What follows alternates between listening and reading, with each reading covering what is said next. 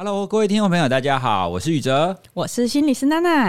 哎，我跟你说，我之前有看到国外有一本睡眠的教科书，它提供免费下载，哎，我觉得超开心。结果我一看呢、啊，它居然要限定美国区域才能下载。啊，怎么这样？那你请美国的朋友帮忙下载啊？可是他一定要用 Apple 的账号下载才能看啊，所以如果朋友下载在他的电脑里面，我也没有办法用我的账号看啊。啊，那怎么办？哎，我之前听过别的节目，他们有在讲一个东西，叫做 Nord VPN，是不是可以解决这个问题啊？哎，对耶，我怎么没有想到？那你知道什么叫 VPN 吗？我只是有听过，然后我知道它好像海外电影或是购物的话，它就可以帮你，就是你知道跳来跳去。没有错，VPN 最常见的功能就是，如果你想要达到跨区看海外的影集、电影、游戏、购物等等的，要取得海外专属的优惠，它都可以帮你达成哦。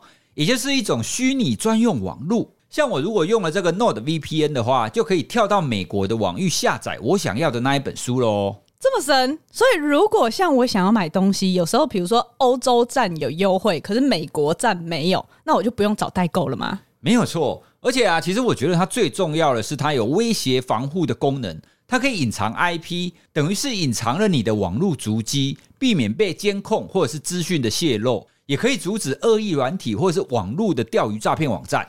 总之呢，它就可以帮助你维护网络的资讯安全。你说有多重要？所以那么好的东西要怎么拥有呢？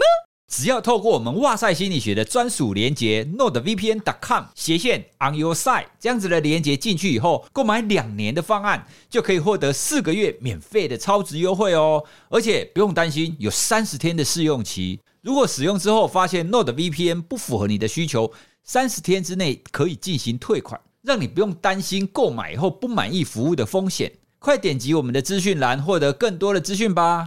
那你赶快去试用 Nord VPN，就可以下载你想要的书啦。好，接下来就进入我们今天的节目喽。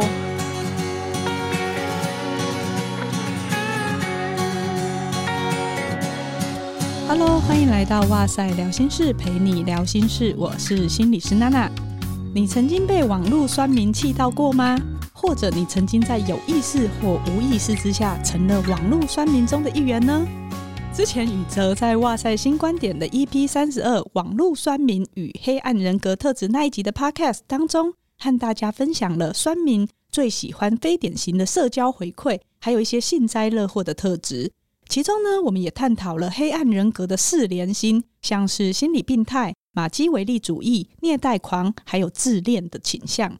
都有收录在我们之前出的书，就是你需要的是休息，而不是放弃当中。不久之前，在我们的 Apple Podcast 五星评价当中，有一个留言，他虽然给五星，不过他自曝自己其实有酸民的特质，喜欢看别人痛苦，而且觉得有莫名的快感。关于这个不好的特质，他自己是这样标定了吼，他说：“老师可不可以做一集节目，谈谈看如何改善这个问题呢？”所以今天我就终于请到了我炮火非常猛烈的心理师学弟。还有我们共同的好朋友 DJ 九九一起来聊聊这个议题。先让我们来欢迎陈玉贤临床心理师，还有 DJ 九九，你好，玉贤，你竟然进入到了那个全国百大。我突然好紧张哦，百大的 Podcast。不要紧张啦，你一紧张，人家就会给你一颗星了啦。好烦哦，给他哔哔哔好了啦。所以马上就炮火猛烈嘛？那那我想问，为什么你会觉得就是玉贤他本身就是炮火猛烈的人？当然我不知道他今天在节目中的人设或形象是什么，但是他私底下炮火是蛮猛烈。怎样怎样的猛烈？我是不是不宜多说？如果等一下你的个案或者是家长听到这一集，你你的感言直率或者是炮火猛烈，你觉得是后天的还是你先天的？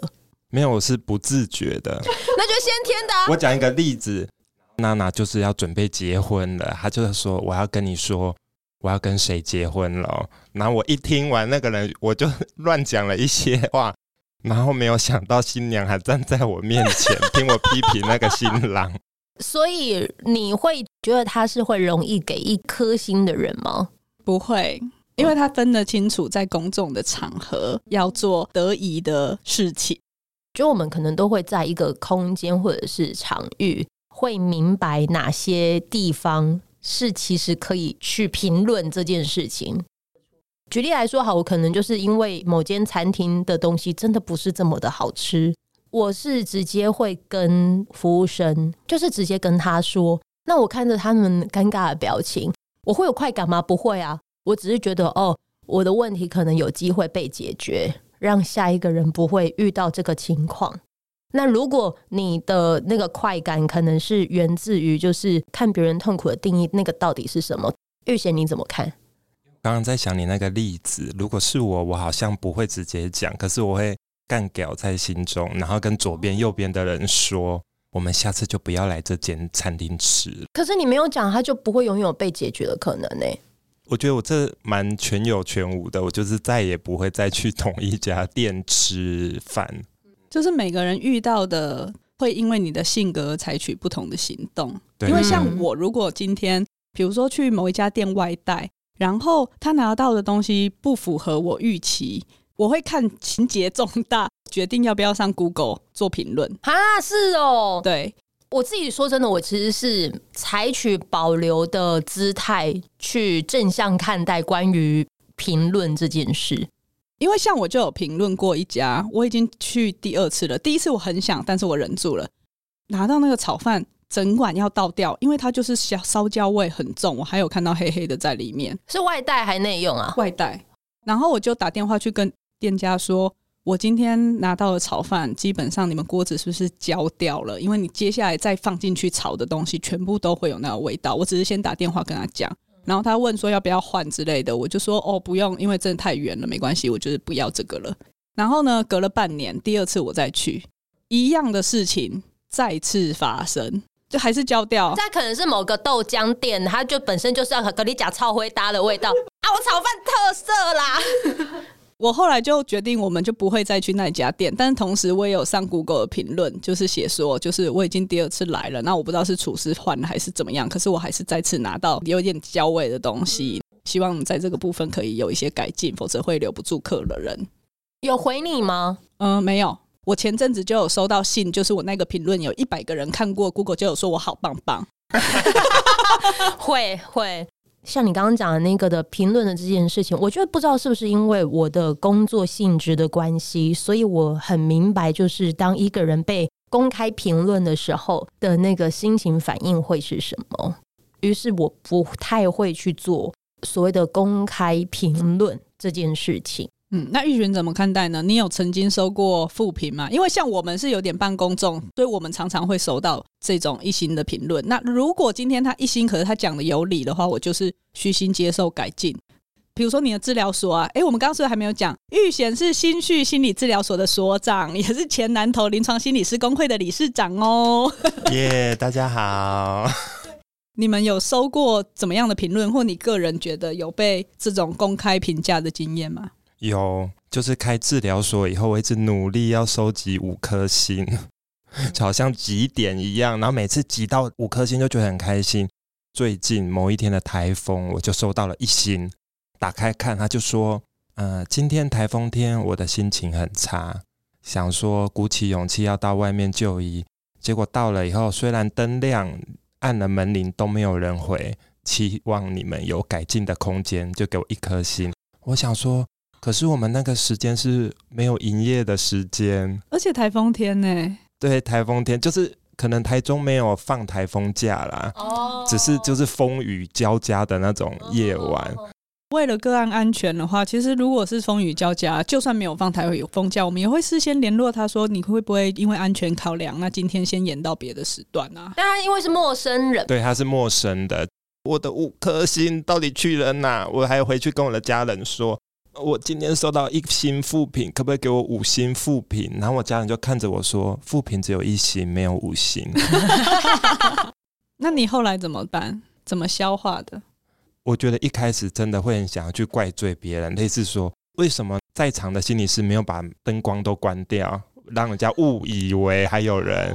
其实我们楼上是有住人的，就是因为我们还是。有人会在那边办公，或者是说，应该是有人在才会有灯亮。呵呵。为什么他听到门铃没有下来回应？然后我就会很想要怪人家。我觉得这个就是一种把不好的感觉想要找一个地方放，让自己好过一点。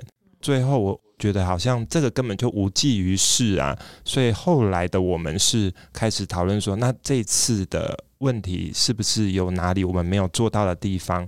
包含说 Google 上面的营业时间，我们会再次确定是不是真的就如他讲的那样，还是说我们真的营业时间没有更改到？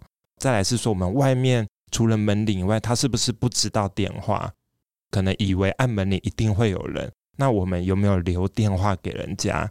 更甚至是说，如果我们现在类似说是放风或休息时间，有没有告诉别人，其实现在已经没有人在里面，我们可能大家都去买饭。所以我觉得好像最后我是用一个给自己多一点赋能吧，就是让自己好像可以再多做点什么，再是不是有哪边可以做得更好？老师，我有问题，什么叫做赋能？赋是一个被一个武，赋予你，然后能是能力，赋能的英文叫做 empower。所以呢，我们每一个人都可以赋予自己一些原本的力量跟能力。那要怎么做到赋能？有一个很关键的点，就像刚刚玉璇做的。把它聚焦在哪一些是我能控制的，哪一些是我不能控制的。别人喜不喜欢我，我可以控制吗？没有办法。但是我能做的是什么？我回来看看，诶，我的 Google 上面表单的时间，我有没有去调整？那采取一些实际的行动，让自己找回控制感。因为那个负向情绪而觉得好像很无助、很无望，自己做不了什么。那这个过程中，你就有机会消化到你的情绪。当一个人看到别人痛苦，我有快感。你们曾经有接触过这样的个案吗？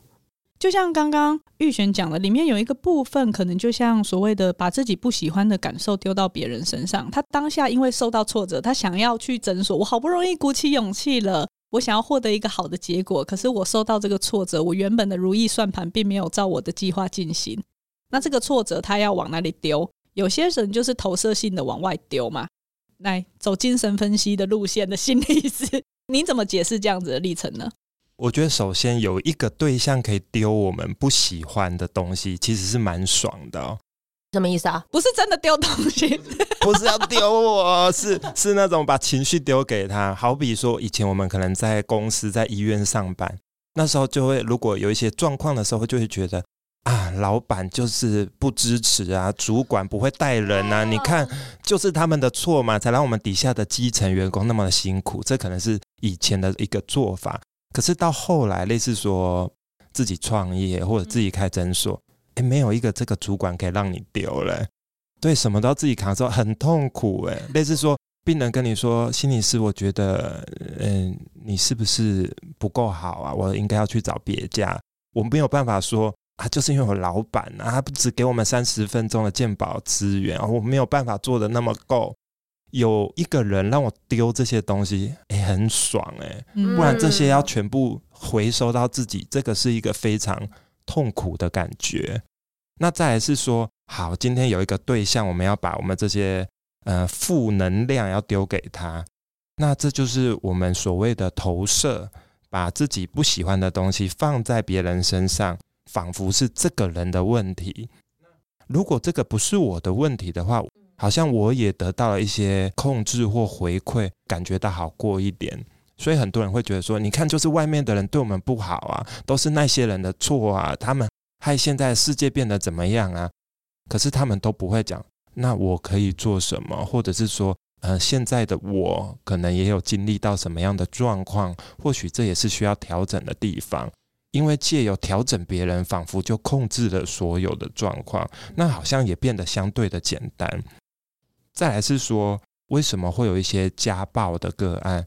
我早上被我的主管骂，我回家打我的太太或小孩，借由这样子，好像仿佛我就是控制了这些不舒服的感觉，但是他只是把这些不舒服的感觉再移嫁到别人的身上，重演这样负向的循环。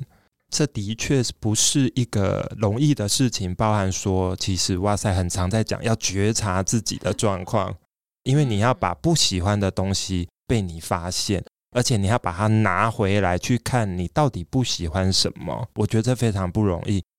除了我们刚刚讲的一星复评以外，其实我也有偷看哇塞的一些低分评价。你真的很用心准备耶，超用心，在赶快打小论文啊！看那个二星、三星的，类似说主持人的声音没有很好听啊，要字正腔圆啊什么的。可是我我觉得回头看，或者是我一直反复的听，哇塞的每一集的时候，我会觉得说这些听众并不是类似说什么第一次听，或者是说好像呃也没有很了解，他就打了这些。我觉得他们有一些其实是蛮久远的听众，或者是其实他们有听一阵子，但是他们很希望哇塞成为一个很完美的样子，嗯，就是好比说我们希望我们的父母，希望我们的照顾者是一个很完美的样子，我们不允许他有一点的人性，人性就是会失误嘛，就是会呃有时候对不到你的线，或者是有时候就是做不到你的期待。可是这些听众有时候，我觉得他们很期待哇塞是一个很完美、永远不会失误，更甚至是可以照顾他们一百 percent 的一个样子。但回过头来，其实或许他们也是对自己那种有时候会失误，呃，有时候会无能为力，更甚至是说我们没有办法达到一百分的这种挫折，或许也在显示是说，他也把这些投给了这个地方。让这个地方来帮助他消化这些东西，只是是说这个消化或许在投给别人的时候是没有办法好好处理的。那这个也就是为什么好像这个市面上会有临床心理师的存在。哎，突然在打工商广告。我刚刚听你讲的时候，其实我就想到有人会说，酸民酸的其实都是自己的人生这件事情。那前阵子呢，我们是有收到一个评论，然后那一集其实是我们跟亲子天下合作，主要是在讲说要打造理想家庭生活的一星评论。其实他真的骂得很凶哦，可能他遇到的是他生活中的同事真的有请育婴假，所以他就留下了说：“哎呀，帮别人养小孩关我屁事啊！最好是大家的小小孩都死一死啊！”别人请育婴假，害我的事情爆多，为什么要帮别人养小孩？然后这是什么脑残的 podcast 之类的？不要活在自己的乌托邦社会，真是笑死人了！好凶哦！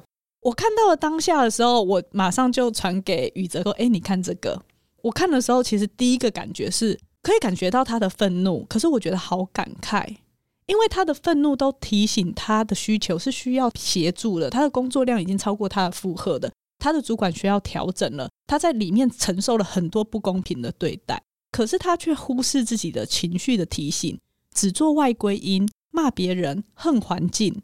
当然，这是一个情绪上的抒发。那如果今天哇塞能够当吸收这个的海绵，给大家一个投射的空间，我们在我们可以的范围内，我觉得那是 OK，我也不会特别想要回。可是我会希望他在抒发完之后，可以有一些调整，在刚刚我们讲的他可以控制的部分。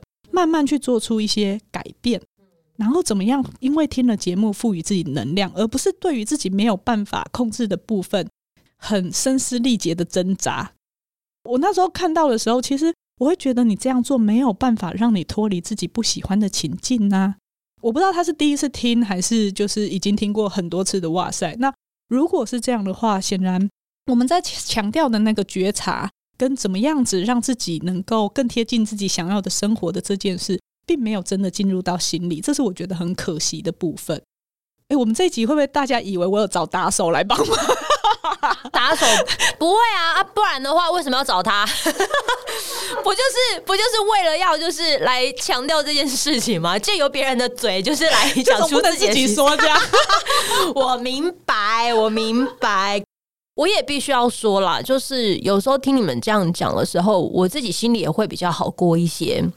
哦，原来不是只有我一个人被这样对待，比如说被一心对待，在怎么样子，我们眼前看似很完美，然后专业领域很一等一的人，其实他还是会有这样子的，就是这一些的一心负评，而且甚至哎、我我刚刚认真在你在讲的时候，我也在看那个留言，真的很凶哎、看到那边我就心里就想。对啊，这样他这样讲没错，我应该也要讲一些没有生小孩的人。对啊，也是要关注到他们呢。那不然我就不要讲好了。但切，我怎么没有想到，原来也有你这样子的想法？真正该解决问题的人是这个留言的人哎。他提供另外一个观点，我们可以理解到说，哎，那没有小孩的人，他们在一样的情境里面，他们的被压迫感或他们的心声到底是什么？我们可以同理他有这样子的情境，但不代表我需要去认同他说的这一些话。我觉得这个大概是在心理师的训练里面，我们常常能够保持自处的一个方式啦。嗯、呃，像好比现在很多网红都爆出他们可能有忧郁症，或者是因为这些酸民，更甚至有人做一些轻生的念头。可是我觉得回过头来，他的这个可以打动到你，或者是说影响到你，一定有黏到你在意的某一些点，就是因为你在意，类似说你很期待可以照顾到每一个人。更甚至是说，哎，好像我应该不可以做成一个不完美的样子，我应该为所有的听众谋福利，所以我就会觉得啊，我我实在真的是好糟哦，我是不是应该多讲一点，可能未婚的人、没有生小孩的人，这些单身贵族的心声呢？可是我觉得回过头来，娜娜好像也在告诉我们，有些时候，当我们很有感，或者是被酸的很酸的时候，其实也回过头来想。我为什么会那么在意他讲的这个？他是不是打动了一些其实我很不能接受的样子？更甚至说，这个是我坚持的价值观，所以我被他那么的影响。那好像也只有又再次工商广告，只能好好的觉察自己。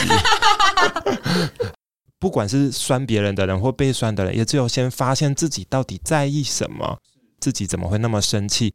才有机会分，哎，这是你的议题，这是我的议题，哦，这是你的，所以我不一定需要全然的接受你给我的看法，但是我会铭记在心。或许有一天或者有机会的时候，我可以先好好照顾到你。但是如果今天这个时机不对，或者是哎我的状态也不太好，没关系，我们就先放着，不一定现在马上就应该要做点什么。所以我觉得还是可以回过头来看。这些黏着的东西，为什么让你那么的在意？它到底酸到了你什么在意的点？嗯，因为那是一个蛮好的提醒，然后也借由你能够觉察到，原来它酸到了什么点，原来那个点我的信念是什么？那这个点的信念，我要继续维持呢，还是我要做一些调整呢？有时候你就会发现，你人生有新的选择，然后这个时候你就会发现，哎，你就进化成二点零版、三点零版。我自己是觉得还蛮享受这种自己在成长的过程，可是这个好难，很难言喻。你在这个进步的当中的时候，其实你会知道。那你在这个的过程当中，你还会再去看这一些文字吗？就是你，你想要做改变了，你觉得你想要为你接下来的下一条路，你的这样子走是还不错的，还是说其实你还是会看，因为不会影响到你选择下一条路？如果你今天对于他的状态是你可以就是看着他，可是你也知道他伤不了我的时候，我觉得在心理学很大的概念里面，我们不会因为负向的就不去接触他。觉察绝对是全然的，所以不管是正向或负向的，我们都会接触他。然后借由这个过程中，我会更了解自己。我现在看着这个你留言，我可能感受没有像当初一看到的时候那么冲击了，因为我已经消化完它了。我可以用什么样子的观点去看待它？刚刚忽然想到一件事情，是我自己六年前有看到一段话，其实印象非常的深刻。那个时候我在职场上，其实有遭遇到一个有点被误会、被重量级的大佬就是有点黑掉，然后我百口莫辩，因为我也不可能跟他去说，哎，其实不是这样子。那个时候我非常的伤心跟委屈，然后我就。用了一句话来调整自己的心态，而且我从此以后就牢记在心，一直提醒自己，记起来，记起来，来来，拿拿纸跟笔，先暂停哦，暂停这一段。大家不知道有没有听过，就是是非审之于己，毁誉听之于人，得失安之于数。毁誉就是批评跟赞美，我们都是来自于别人嘛，对不对？那他人不是我可以控制的。这个世界上那么多人，不可能每一个人都认同我或喜欢我，所以。我能做的只是同理跟尊重别人有不同的想法这件事情，然后我就是整体而言，哇塞的五星赞美多过批评，其实就够好了。是啊，是啊，是啊。对，然后我们就可以比较提醒自己，把时间放在支持我的那些人身上。我之前也会比较纠结的时候，IG 有一些比较铁粉，他们就会私讯给我说，把注意力放在我们身上，我们是爱你的，这样子，就是你会得到那些温暖的支持。那所谓的得失安之于数，我觉得比较像是越长大，你会越理解世界其实很大，你能影响到的部分很小。像是我们今天，我觉得哇，我找到 DJ 九九，又找到炮火猛烈的学弟，这么棒的内容，我们应该要上 Apple Podcast 的排名前十名才对啊。可是，就算我录的再精彩，可能也会因为很多其他的变相，别人找了更猛的人，别人刚好在话题上，今天上这一集的时间，可能刚好是大家在放假，没有时间听，不是通勤时段，都会影响这个结果。所以，当你意识到这一点的时候，你就会得失心不会这么重。因为现在社会就是快速转变，我们能做的只是知道任何事情它都是有不确定性的。那我们能做的就会保持所谓的成长型思维、开放的好奇心，去磨练自己的创造力跟问题解决能力。大概就是这样。我自己觉得最重要的，其实在于是非审之于己。是非是什么？就是对或错嘛。这个是我自己可以决定的。我们会收集很多的讯息来帮助我们做判断、做适当的决定。而且你要为自己这个决定负责。你看，酸民留下这些讯息，这个就是我收集进来的资料。然后我后来都会练习静下心来想，他留下这句话，只代表他是怎么样的人，而不是我是怎么样的人。所以，如果我今天要因为这样就回应恶毒的言论吗？我要反过头来酸他，或者是剖出来，然后让大家公审他吗？这不是我认同的是非啊。所以。我这样想，我通常想回嘴的冲动就会少很多，我就可以可能只是传给我老公 看一下，就是笑一下这样子而已。我还是可以允许自己有那个冲动在，因为我们都是人嘛，这就是我们生而为人会有情绪的地方。可是我可以不会因为这个情绪强烈到一定要做出某一些行为。那今天他们做出某一些不管是五星或一星的评价，绝对也是因为。他有足够大的情绪，到他需要来留言抒发，才会做出他除了阅读或听以外的行动。那我们就当一个抒发的管道吧。哦，啊，你都讲成这样，还不进前十大，这样合理？很难很难，因为那个吴淡如老师啊，还有那个骨癌，他们更厉害。给他们一或二，我们就三就好了。哦、都讲成这样了，真的。我觉得有时候是。呃，面对这一些网络一星评价啦，我觉得刚刚九九听到的也很好，因为我自己也留过别人两心呐。虽然我已经觉得我尽可能平铺直述，只讲事实跟期待对方可以做出的那一些呃修正，但是我相信他看到的当下，一定心里也是心脏会冲击个抖个两下，一定的啊。可是你刚才讲的，说真的啦，你的。经历其实也在讲一件事情，就是你就交给时间吧，因为你刚刚说的，你比如说看着当下 keep put，可是你过了一个礼拜之后，像你刚刚讲，你现在又再看一次之后，那个是那个 keep put 的感觉好像没那么明显了。是是，为什么？因为这一段的时间，你还有其他更值得需要你上心的事情，然后显得你那个原本很在意的那个坎，就好像哎就这样了。嗯，所以其实我也觉得，大家有时候。如果你觉得某一些情绪很强烈，好像非得做出一点什么的时候，如果愿意给自己一些空间跟余裕，让子弹飞一下，让子弹飞好重要啊！对，你比较不会做出某一些冲动、后悔莫及的事情。当然，最后我觉得还是要请来我们的预选老师帮我们分享一下，如果他本身觉察自己是酸民，他也不喜欢自己这样的状态，那可以怎么改善呢？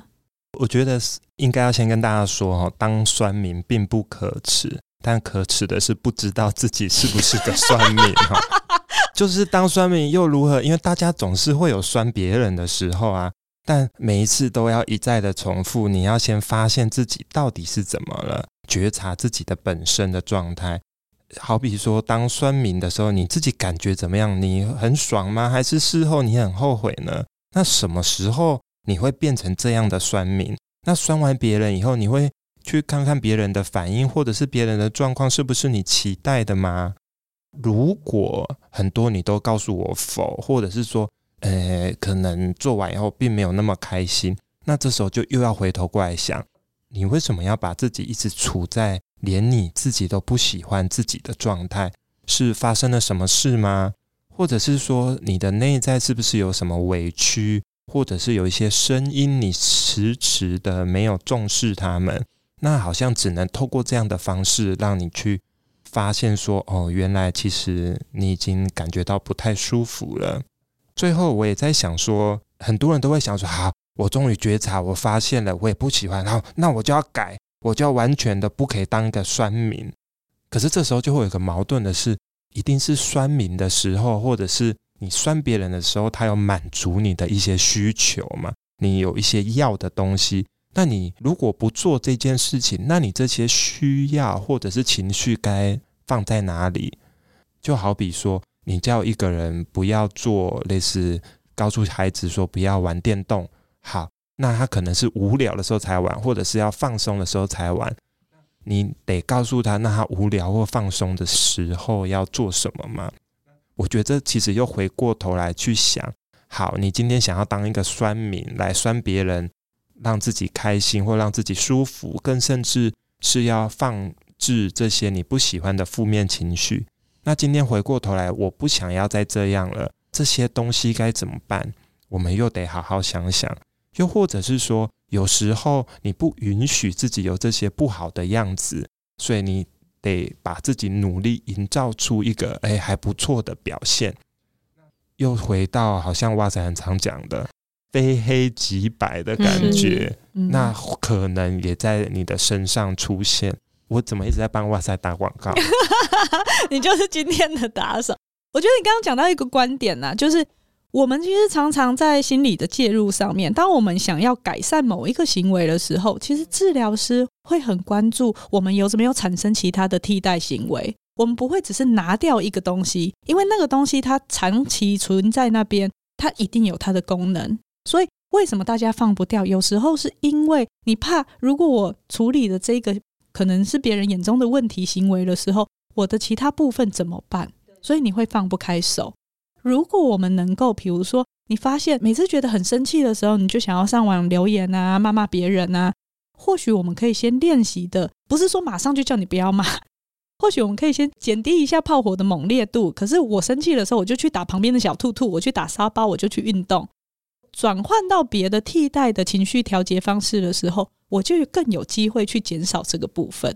这个只是一个举例，你也可以看看你在某一些行为上面的时候，你的需求到底是什么。你如果想要改善这个你觉得不适合的行为的话，可能要发展出来另外一个替代性的行为。但是如果你知道自己是酸民，而且你很喜欢自己是这样的话，我相信也没有改变的动机，那只能祝福你，你要小心界限，然后不要被急，就是这样子而已。因为其实风险其实蛮高的哦。有时候大家就是有点得意忘形的，我之前那样留都没事。我之前有一两个个案都是小朋友，他们就看人家那样留言跟着留，结果后来对方说要告他，然后背后才知道原来是一个国中生、高中生，他就吓得要死，然后忧郁焦虑就变成要来做治疗。后来，当然，人家爸爸妈妈有帮忙处理，跟对方道歉那个。可是有时候孩子很不清楚这个界限，所以可能也要提醒大家 小心呐、不要被急这样子。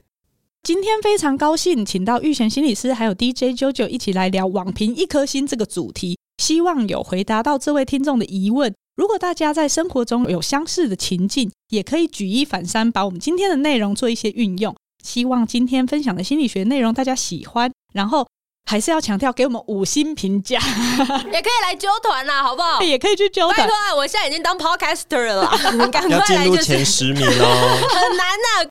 然后我觉得大家如果要跟我们讲这一集的想法、什么意见或回馈的话，你可以五星，但是我们还是会看的，OK？对了，就都来留言，也不是叫你说好像什么话都不能说了。我觉得哇塞心理学，包括揪团，还有我自己要讲一下，还是甚至兴许心理治疗所。我觉得我们大家能聚在一起，有一个很共同点的地方，就是我们包容心还算大。虽然我们还是会干譙，但是在譙的过程当中，其实都还大家愿意在包容一些各种声音跟可能性，因为的确有些东西是我们看不到的。你也会因为了解自己能看到的，其实就是那一小部分的时候。你就更愿意听不一样的声音，只是不一样的声音在做交流的时候，可以不需要去贬义，或者是做一些人身攻击，可能会让这个社会更温暖和谐一点。好，那就欢迎大家也可以到脸书和 IG 来找我们玩。那今天的哇塞聊心事就到这边喽，拜拜，拜拜。